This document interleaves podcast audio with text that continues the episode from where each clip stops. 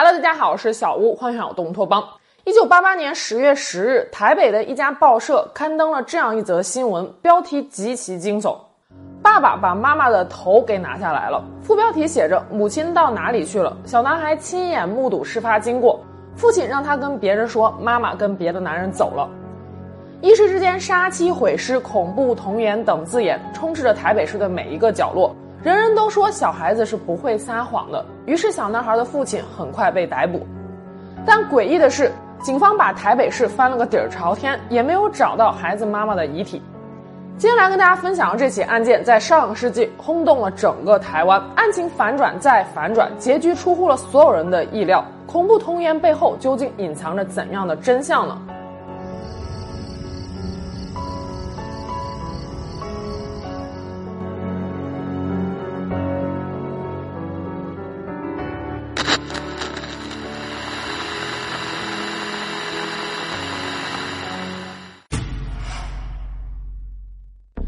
八八年十月五日，一位中年女子神色焦急地走进了台北市古亭分局，刚进来便拉着一位警员说道：“我那可怜的女儿被杀了。”中年女人名叫陈桂梅，她手中还拿着一卷录音带。陈桂梅对警方说：“她的女儿叫吴瑞云，时年二十四岁，虽然已经出嫁，但是与娘家联系密切，隔三差五便会带着一儿一女回娘家吃饭。”可最近女儿已经两个多月没有露面了。陈桂梅边哭边跟警方说道：“她知道女儿已经遭遇不测了，而杀害女儿的凶手不是别人，正是女儿的丈夫姚正元。”陈桂梅还说自己手上有录音证据，说着便按下了录音带的播放键，录音当即回荡在警局的每个角落。那天晚上，爸爸把妈妈的头拿下来了，之后就再也没有看到妈妈了。妈妈被爸爸放进了很多黑色的小袋子里。爸爸要我们说，妈妈跟别的男生一起走了。录音里是一个孩童的稚嫩声音，可说出的话却让在场的所有人都不寒而栗。他们意识到这可能是一起恶性案件。上个世纪八十年代是台湾治安史上的黑暗时期，枪击、抢劫案件不断，被捉拿归案的凶手却寥寥无几，警方的公信力大不如从前。面对此等大案，古亭分局的警察们自然打起了十二分精神，立刻着手开始调查。一九八三年，十九岁的吴瑞云和同龄的姚正元相恋了。吴瑞云皮肤白皙，五官清秀，是母亲陈桂梅的掌上明珠。陈桂梅一直觉得凭借女儿的样貌一定能嫁得不错，可女儿带回家的男朋友却是长相平平、家境普通的姚正元。母亲陈桂梅是坚决反对，可不料吴瑞云却告诉母亲自己现在已经怀孕了。无奈之下，陈桂梅只好同意两人结婚。婚后不久，姚正元和吴瑞云夫妇就生下了儿子，次年又生下了一个女儿。然而，这场不顾父母阻拦、奉子成婚、双向奔赴的爱情，却在婚后五年的琐碎生活中被迅速消磨殆尽。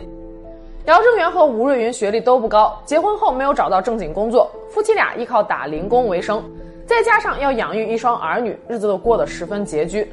每一次看到这个不争气的女婿，陈桂梅就气不打一处来。但因为心疼女儿和年幼的外孙外孙女，他还是时不时的接近女儿的小家庭。后来为了维持生活，姚正元选择去做了海员。海员的工作枯燥辛苦，而且一走就是半年，但是收入相当不错。吴瑞云这边则留在家里照顾一双儿女。虽然家里的经济条件是越来越好了，但常年的分居也让姚正元和吴瑞云夫妻俩的感情越来越淡薄了。一九八八年七月十三日，这天是姚正元跑船回来的日子。陈桂梅早早的就做好了一桌子饭菜，等着女儿一家的到来。可是到了傍晚时分，敲门来的就只有女婿姚正元一个人。问及原因，姚正元说吴瑞云在家里陪孩子，就不过来了。陈桂梅隐隐感觉到不对劲，猜想一定又是小两口闹矛盾了。她沉着脸给女儿打电话，没想到女儿和姚正元说辞一致，说已经给两个孩子准备了晚餐了，就不过去了。姚正元在岳母家的这顿饭吃的是气氛沉闷，草草吃完就赶紧回家了。七月十五日，陈桂梅接到了女儿打来的电话，向她借两千新台币的买菜钱。女婿刚刚出海归来，应该拿到了可观的薪水，女儿为什么还要管家里借钱呢？虽然心中恼火，但陈桂梅还是把钱借给了女儿。她怎么都不会想到，这是女儿最后一次跟她联络了。七月十六日，女婿姚正元突然告诉陈桂梅，他们要从现在租住的小区搬走了，新家的固定电话还没有装好，所以接下来的一段时间暂时没有办法联络了。挂断电话之后，姚正元还特地说了一句：“岳母不必担心。”可陈桂梅这边是越想越不对劲儿，好端端的为什么要突然搬家呢？女儿之前也从来没有提到过这事儿呀。就这样，两个月的时间过去了，一直都没有收到女儿消息的陈桂梅摸着路找到了姚正元的新家，而让他没有想到的是，家里只有姚正元和两个孩子。姚正元告诉他，不久前吴瑞云和自己吵了一架，吵架之后就离家出走了，还说已经报警了。当听到“离家出走”几个字眼后，陈桂梅顿时就慌乱起来了。这解释也太牵强了。回想这几个月来女婿的表现，她疑窦顿生。女婿仓促搬家的做法以及冷漠的态度，都让陈桂梅萌生了一个可怕的猜测。而这个猜测在几天后的十月三日得到了印证。十月三日，借着关心孩子的名义，陈桂梅让姚正元带女儿来家里吃饭。用餐期间，趁姚正元上厕所和打电话的时机，陈桂梅赶紧询问五岁的外孙，告诉外婆妈妈去哪里了。小外孙一开始的回答是不知道，后来陈桂梅又问：“那妈妈不见之前发生了什么？爸爸和妈妈吵架了吗？”小外孙接着说道：“嗯，那天爸爸和妈妈吵架，然后爸爸就把妈妈的头拿下来了。”陈桂梅顿时被吓出一身冷汗，压抑着恐惧，她吃完了这顿饭。当天晚上，陈桂梅辗转难眠。她脑海中浮现了一幅又一幅女儿遭遇不测的画面，她知道自己必须马上报警，但是在报警之前，她还需要再做一件事。第二天十月四日，陈桂梅又邀请姚正元带着孩子们来家里吃饭。这次，陈桂梅叮嘱丈夫把姚正元给灌醉，之后详细询问了两个孩子，并且录音留证。十月五日，陈桂梅拿着录音证据，只身来到了台北市古亭分局报案，这就有了刚才提到的那一幕。一九八八年十月六日，像往常一样，在幼儿园门口等候两个孩子放学的姚正元被警方突袭抓捕。被捕时，姚正元挣扎了好一会儿，引来了不少围观者。当得知自己被捕的原因是杀妻毁尸时，姚正元瞪大了眼睛，一脸惶恐地说道：“不是我，我没杀人，吴瑞云肯定没死。他想离婚就离婚，我犯不着杀人。”到警局后，见姚正元不承认自己的罪行，警方放出了两个孩子的录音。听了录音的姚正元大喊冤枉，表示自己完全不清楚孩子为什么会这么说。警方问姚正元最后一次见到妻子吴瑞云是什么时候，姚正元说七月十五日那天吴瑞云提出要离婚，他不答应，两个人就吵了起来。之后吴瑞云就走了。这半年多来，吴瑞云一直在一家电子厂上夜班。当时他也没想那么多，以为吴瑞云就是去上班了，谁知道走了就再也没有回来。姚正元还说，这次出海回来之后，他一直在做水电零工，有时候还会出去跑跑出租。妻子离家出走之后，他一面要赚钱养家，另一面还要照顾孩子，忙的是双脚不沾地，也没有时间出去寻找妻子，只是向警方申报了失踪。姚正元的描述中，他才是那个被妻子残忍抛弃的可怜丈夫。可是当警方问到吴瑞云在哪家电子厂上班时，姚正元却支支吾吾，一问三不知。同样对此毫不知情的，还有吴瑞云的母亲陈桂梅以及吴家亲戚。吴瑞云失踪前后的行踪彻底成了一个谜。与此同时，闻风赶来的媒体早就已经将警局团团围住。尽管此时警方也没有掌握任何实质性的证据，但民众心中的天平早已倾斜。小孩子怎么会说谎呢？如果不是亲眼看见，怎么会说出那么可怕的证词呢？吴瑞云的母亲陈桂梅甚至为吴瑞云设置了灵堂，声泪俱下的向媒体哭诉女婿的残暴和女儿的可怜。一时之间，舆论沸腾，各种谩骂和猜忌声如潮水般向姚正元涌来。就连居住在姚正元夫妇旧址的现任租客也向大众讲述了自己的惊悚经历。新租客说，他刚刚搬进来的时候，在冰箱里找到了一袋腐烂生蛆的肉，臭气熏天。后来还常常梦到一个断头女鬼，穿着红衣服，满身都是血，也不说话，就默默地看着他。那包腐肉早就已经被新租客给扔掉了。警方在附近的垃圾场连续搜查了好几天，但一无所获。不过在走访邻居的过程中，警方却意外听到不少街坊四邻说，姚正元出海的这半年，吴瑞云的生活似乎也发生了微妙的变化，一改往日的愁容，不仅穿得更亮眼了，脸上的笑容也更多了。很快，另一路调查小队在姚正元旧住址的浴室内发现了关键性的线索。浴室的地板上检测到了血迹，案件看似有了突破性的进展，但血迹的量很少。姚正元如果真的在这里杀害了妻子，并且分尸的话，应该会有大片大片的血迹反应才对。而且姚正元、吴瑞云夫妻俩曾经在这里居住过，生活中如果不小心磕破了手脚有出血的话，也是会被血迹反应侦测到的。警方明白现有的证据还不足以给姚正元定罪，急于破案的他们把姚正元的一双儿女带回了原住所，顾不得是否会对两个小孩子的心理造成二次伤害，开始详细盘问两个孩子看到的一切，让他们帮忙重建现场。当警方问到爸爸把妈妈放进很多黑色的小袋子之后去了哪里时，两个孩子说道：“去了一个跑马场，旁边还有一个公园。”就这样，警方迅速将青年公园跑马场锁定为了抛尸地点。尽管两个孩子因为年幼，证词说的断断续续，但警方认为这足够他们拼凑出一副完整的作案轨迹了。接下来的几天里，古亭分局调动了所有的警力，对青年公园跑马场进行了地毯式的搜索。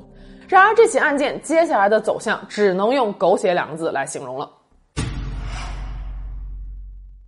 一九八八年十月，台北青年公园跑马场上上演了奇葩的一幕：大批警员聚集在这里，一连好几天没日没夜的挖。可掘地三尺后，万众期待的结果并没有出现，孩子口中的尸体根本不存在，甚至连一根人类的骨头都没有发现。这次兴师动众的出警，非但没能帮台北警方挽回公信力，反而把他们推到了舆论的风口浪尖。面对记者和媒体一次又一次的刁钻提问，最终警方在缺乏关键性证据的情况下，就将姚正元移交给了检察院。然而就在此时，案情出现了一百八十度的大反转。接连有知情人士联系警方，表示他们前不久还见过所谓的死者吴瑞云。其中有一个人甚至表示自己就是吴瑞云，他活得好好的，请求警方不要再查下去了。可是当警方要求他出面澄清时，女子果断挂掉了电话。警方判定这就是一个恶作剧。还有一名女子自称是吴瑞云的同事，他们上班的地方并不是什么电子厂，而是台北的一家三温暖。女子说，九月份她还和吴瑞云一起吃过饭呢。而吴母陈桂梅推测的女儿的遇害时间却是在七月。顺着这条线索，警方找到了那家三温暖。三温暖的老板表示，这里并没有什么吴瑞云，但是有一个叫做阿莲的女技师，和报纸上的吴瑞云长得一模一样。不过前一段时间，阿莲刚刚离职了。联系警方的阿莲的女同事说，阿莲其实就是吴瑞云。警方在女同事的手机上安装了录音设备。几天之后，女同事又接到了吴瑞云打来的电话，她问吴瑞云：“你人现在在哪？”吴瑞云说自己在高雄。女同事接着问道：“为什么不出来澄清一切？”吴瑞云只是说了一句：“我是有苦衷的”，就匆匆挂掉了电话，从此销声匿迹。警方也无法确认所谓的阿莲是否就真的是吴瑞云。此时，有一部分人开始质疑两个孩子证词的真实性。如果他们真的亲眼目睹了父亲杀害母亲，并且抛尸埋尸的话，他们怎么可能还如此淡定地描述着这一个过程？正常来说，早就已经被吓出来心理问题了。侦查庭上，陈桂梅拉着外孙和外孙女的手一起出庭。她哽咽着告诉检察官：“女儿一定是冤死的。”经验丰富的检察官管高月以配合调查为由，将陈桂梅支走。随后轻声地对这对小兄妹说道：“幼儿园老师有没有教过你们不能说谎呀？”孩子们点点头。管高月又接着问道：“那叔叔问你们，爸爸杀了妈妈吗？”孩子们说：“不知道。”听到这个回答之后，管高月屏住了呼吸。他接着问孩子们：“那是有人教你们这么说吗？”在几秒的沉默后，四岁的妹妹说出了一句：“是阿妈教的了。”至此，这起由童言童语引发的惊魂案件反转成了一起乌龙事件。由于姚家兄妹翻供，再加上警方没有找到任何的物理性证据，没有凶器，没有尸骨，也没有找到案发现场，被羁押了八天的姚正元无罪释放。对孩子们之前的证词，姚正元只是无奈苦笑。他表示孩子们还小，不知道事态的严重性。不过说到岳母陈桂梅，姚正元则颇为气愤地向警方投诉，说陈桂梅已经不是第一次栽赃自己杀害妻子了。两三年以前，吴瑞云也曾经离家出走过一个多月。陈桂梅在这段时期找不到女儿，也是指责他杀了妻子。这一次两个幼儿会语出惊人，则很有可能是受到了外婆的教唆。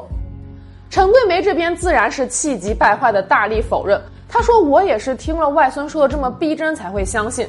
如果真的是我教唆他们说谎的话，我又何必苦苦寻找女儿，还为女儿设立灵堂呢？”警方觉得陈桂梅的话说的也有道理。毕竟吴瑞云失踪之后，陈桂梅的焦急与憔悴是有目共睹的。那么问题来了：如果姚正元没有杀妻的话，吴瑞云究竟去了哪里呢？姚正元被关押期间，姚家小女儿还出了车祸，被送进了加护病房。媒体对此事也进行了大肆报道，但吴瑞云自始至终都没有现身。不少人开始猜测，姚正元杀妻也许是乌龙，但吴瑞云很有可能真的已经不在人世了。否则的话，怎么会在事情闹得满城风雨、女儿住院、母亲焦急寻人、丈夫险些被冤枉的情况下，依然不露面呢？吴瑞云的失踪彻底变成了一桩悬案，活不见人，死不见尸。与此同时，与这起案件相关的灵异故事也被传得甚嚣尘上。虽然没有证据，陈桂梅依然坚信女儿已经遇害。她还对外宣称自己冤死的女儿常常在家中显灵，从以前居住的卧室里丢出来钱币、烟灰缸等物。就连陈桂梅的邻居也说，常常在半夜听到有女人的哭声。各种灵异传闻搞得人心惶惶，最后甚至惊动了时任台湾警政署署长庄亨岱和刑事局长卢玉军。他们决定带几名高级警员去陈桂梅家实地勘察，一方面可以查清真相，另一方面也能够稳定人心。一行人来到陈桂梅家之后，一开始什么都没有发生。可是，正当他们准备起身离开穿鞋的时候，一只烟灰缸突然从客厅飞了出来，所有人都惊呆了。难道说真的有人含冤而死，阴魂不散吗？同时，也有一些媒体开始怀疑这些所谓的灵异事件是人为的，因为有报社记者去陈桂梅家查看之后，发现他们家除了大门，还有一个小门，陈桂梅家的亲属可以通过这个小门自由进出。有没有可能是陈桂梅为了推进案情的进展，给警方施压而故意装神弄鬼呢？就算遭到质疑是自家人在自导自演，陈桂梅也不以为意。只要能为女儿讨回公道，她做什么都愿意。她曾经悬赏五万新台币给任何可以提供有价值线索的人。几年来，她斥资超过两百万新台币，花光了所有的积蓄，四处寻找女儿的下落。陈桂梅说：“活要见人，死要见尸，一个大活人怎么可能就这么没了呢？”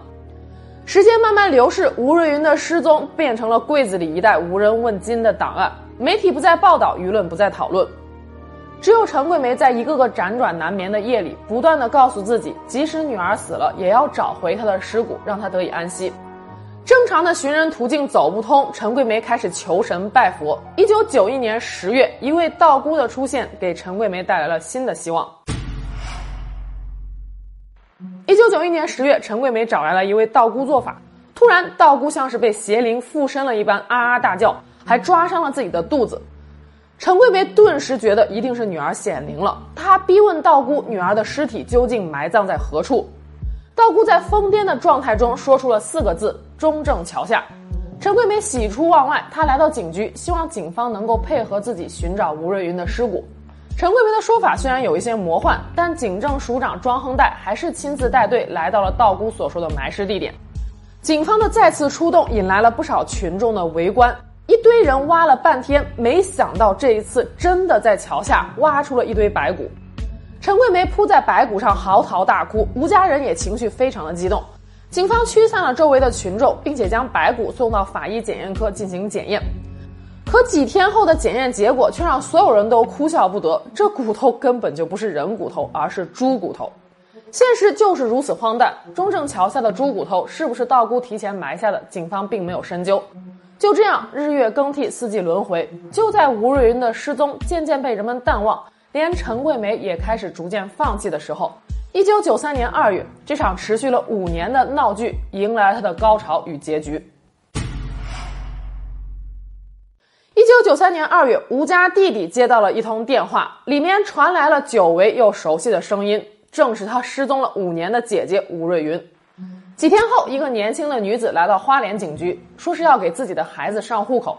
她神情畏怯，仿佛在害怕着什么。当她说出身份信息后，吴瑞云三个字赫然出现在警方面前的登记簿上，在场的所有人都怔愣不已。这名女子正是当年杀妻分尸案的女主角，警方挖地三尺都没有找到的吴瑞云。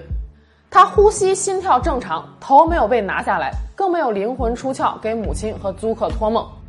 那么这么多年来，她究竟去了哪里呢？又为何迟迟不肯现身呢？在警方的逼问下，事情的真相浮出了水面。原来当年姚正元出海之后，吴瑞云并没有去什么电子厂上班，而是化名刘瑞莲去了一家名为“七级三温暖”的桑拿会所上班。在那里，他结识了一位杨姓男子，两人很快便陷入爱河。姚正元出海归来之后，吴瑞云便提出了离婚，但姚正元不同意，两个人大吵一架，甚至还动了手。第二天，吴瑞云向母亲陈桂梅借了两千新台币，与杨姓男子私奔了。乌龙事件闹大之后，吴瑞云不是没有想过澄清，他给警局打电话，坦白自己并没有死。那个联络警方声称是吴瑞云女同事的人所说的话也是真的。吴瑞云说，他之所以不敢现身，是因为杨姓男子从头到尾都不知道他的真实身份。不知道他曾经结过婚，更不知道他有两个小孩。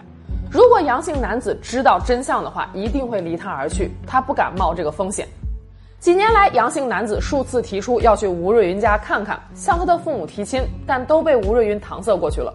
如今，要不是因为他们有了孩子，杨姓男子逼着吴瑞云给孩子上户口，自私的吴瑞云也许永远都不会现身。当时有台湾媒体描述这起案件是被害人为爱甘愿做鬼，五年之后死而复生。这样的总结算是相当精辟了。闹剧虽然落下了帷幕，但在这狼狈的五年中，又有谁能够独善其身呢？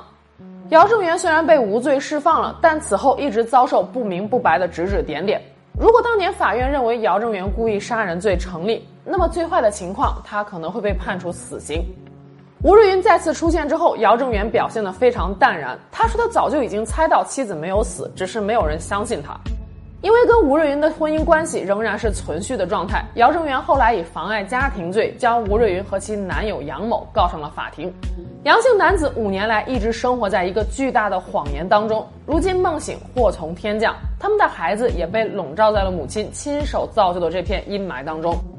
不过，关于吴瑞云与杨姓男子后来是否真的被判刑，我在网络上并没有查到相关的资料。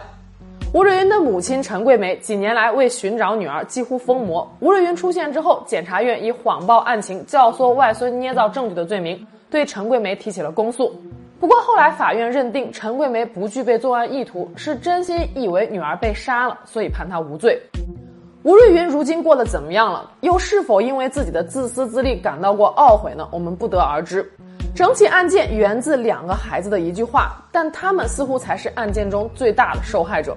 案发当时，一个四岁，一个五岁，他们可能还不能完全理解周遭究竟发生了什么，便被无数成年人锋利的唇舌围困在了一九八八年的那个秋天。说到这儿，这起案件还是留给我们了一个疑问：这两个孩子一开始为什么会说出那些虚假的证词呢？对于姚正元一双儿女为何会说谎的原因，台北市警方其实并没有得到一个明确的答案。警方曾经邀请儿童心理专家来分析过姚家兄妹的行为，专家声称，从心理学的角度来说，儿童的想象力是非常丰富的。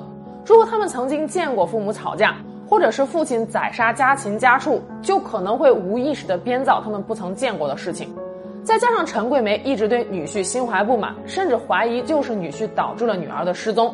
在这样的侧面引导之下，姚家兄妹也会展开联想。一年多以前，曾经跟大家分享过一起发生在美国俄亥俄州的案件，一名年近六旬的老人朱迪·约翰逊惨死家中。警方因为约翰逊年仅六岁的小外孙女的证词，将约翰逊的女婿克拉伦斯·埃尔金斯送上了法庭。最终，埃尔金斯被判处终身监禁。但幸亏埃尔金斯的妻子没有放弃，四处奔走寻找真相，才在七年后还了埃尔金斯一个清白。吴瑞云案和埃尔金斯案都让我想起了一部高分丹麦电影《狩猎》。人们都说小孩子是不会撒谎的，也没有理由撒谎。但《狩猎》告诉我们，孩子可能才是那个最容易误导大人的群体。《狩猎》的主人公卢卡斯是个善良温和的中年男人，离婚后在一家幼儿园里做护工，对孩子们温柔亲切、耐心负责。园里的孩子们都非常喜欢他，也包括五岁的小女孩卡拉。卡拉同时也是卢卡斯好友的女儿。因为父母经常吵架，缺乏关爱，渐渐的小卡拉对卢卡斯产生了一种异样的情愫。他亲手制作了情书卡片，塞进了卢卡斯的口袋里，还扑过去亲吻了卢卡斯的嘴唇。面对卡拉的示好，卢卡斯当然是拒绝的，并且郑重的教育小卡拉说：“礼物和情书是可以送给其他小朋友的，但绝对不是给他的。”卢卡斯的拒绝让小卡拉备受打击，他决定报复这位老师。当天晚上，他就找到了院长，说他看到了卢卡斯的下体，还详细描述了样子。院长觉得一个小女孩怎么可能会说的如此具体，除非真的发生了什么。事实上，卡拉之所以会说出如此早熟的话，是因为他的两个哥哥曾经给他看过成人影片。之后，卢卡斯被停职，好友与他划清界限，小镇上的居民们视他为洪水猛兽，镇上的超市不愿意卖给他食物，甚至还暴打他，家中会被无缘无故的扔石头，家里的狗狗也被人给弄死了。卢卡斯在短短几天的时间里社会性死亡。影片中还有一个细节是，警方询问了幼儿园里很多其他的小朋友，他们都说在男主卢卡斯家的地下室曾经遭到过侵犯，而且答案是惊人的一致。但警方调查后得知，男主家根本就没有地下室。在谎言的洪流中，说真话的人才是会被边缘化的那一个。卡拉在意识到自己的行为给卢卡斯带来了麻烦之后，也试图向大人说出真相。警方也因为没有证据，很快释放了卢卡斯。但是事情已经发展到了不可挽回的地步，小镇上的居民们仍然沉浸在正义的自嗨当中。影片的结局是事发一年之后，卢卡斯看似已经被人们重新接受，小镇上的居民们纷纷前来参加卢卡斯儿子的成人礼聚会，卡拉也来了，他羞愧的不敢靠近。卢卡斯主动向卡拉打招呼，以前都是他抱起卡拉走过有格子的地板，这次他稍许犹豫，还是走上前去抱起了卡拉。在他心中，真正伤害他的人不是卡拉，而是那些大人。一切看起来已经恢复了平静，但聚会结束后的森林狩猎上，一枚子弹与卢卡斯擦肩而过，差点击中了他。震惊中，卢卡斯回过了头，一个人手持猎枪站在阳光下一闪而过，但卢卡斯的周遭根本就没有动物。只要一朝成为了道德的猎物，就永远无法逃脱猎枪的追捕。如果一九九三年吴瑞云没有出现的话，那么姚正元会不会成为现实中的卢卡斯呢？我们下期节目见了，拜拜。